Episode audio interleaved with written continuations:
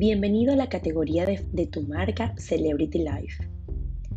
¿Sabes quién es considerado el rey del reggaetón?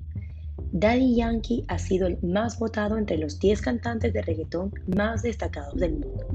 Se ha impuesto a otros gigantes como J Balvin o Bad Bunny.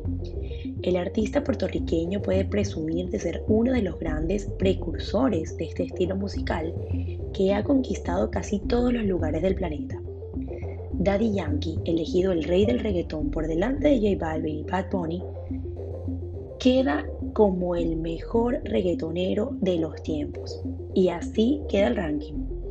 En primer lugar, Daddy Yankee, le sigue J Balvin, luego Bad Bunny, luego Ozuna, Nicky Jam, Wisin y Yandel, Don Omar, Karol G, Farruko y Becky G.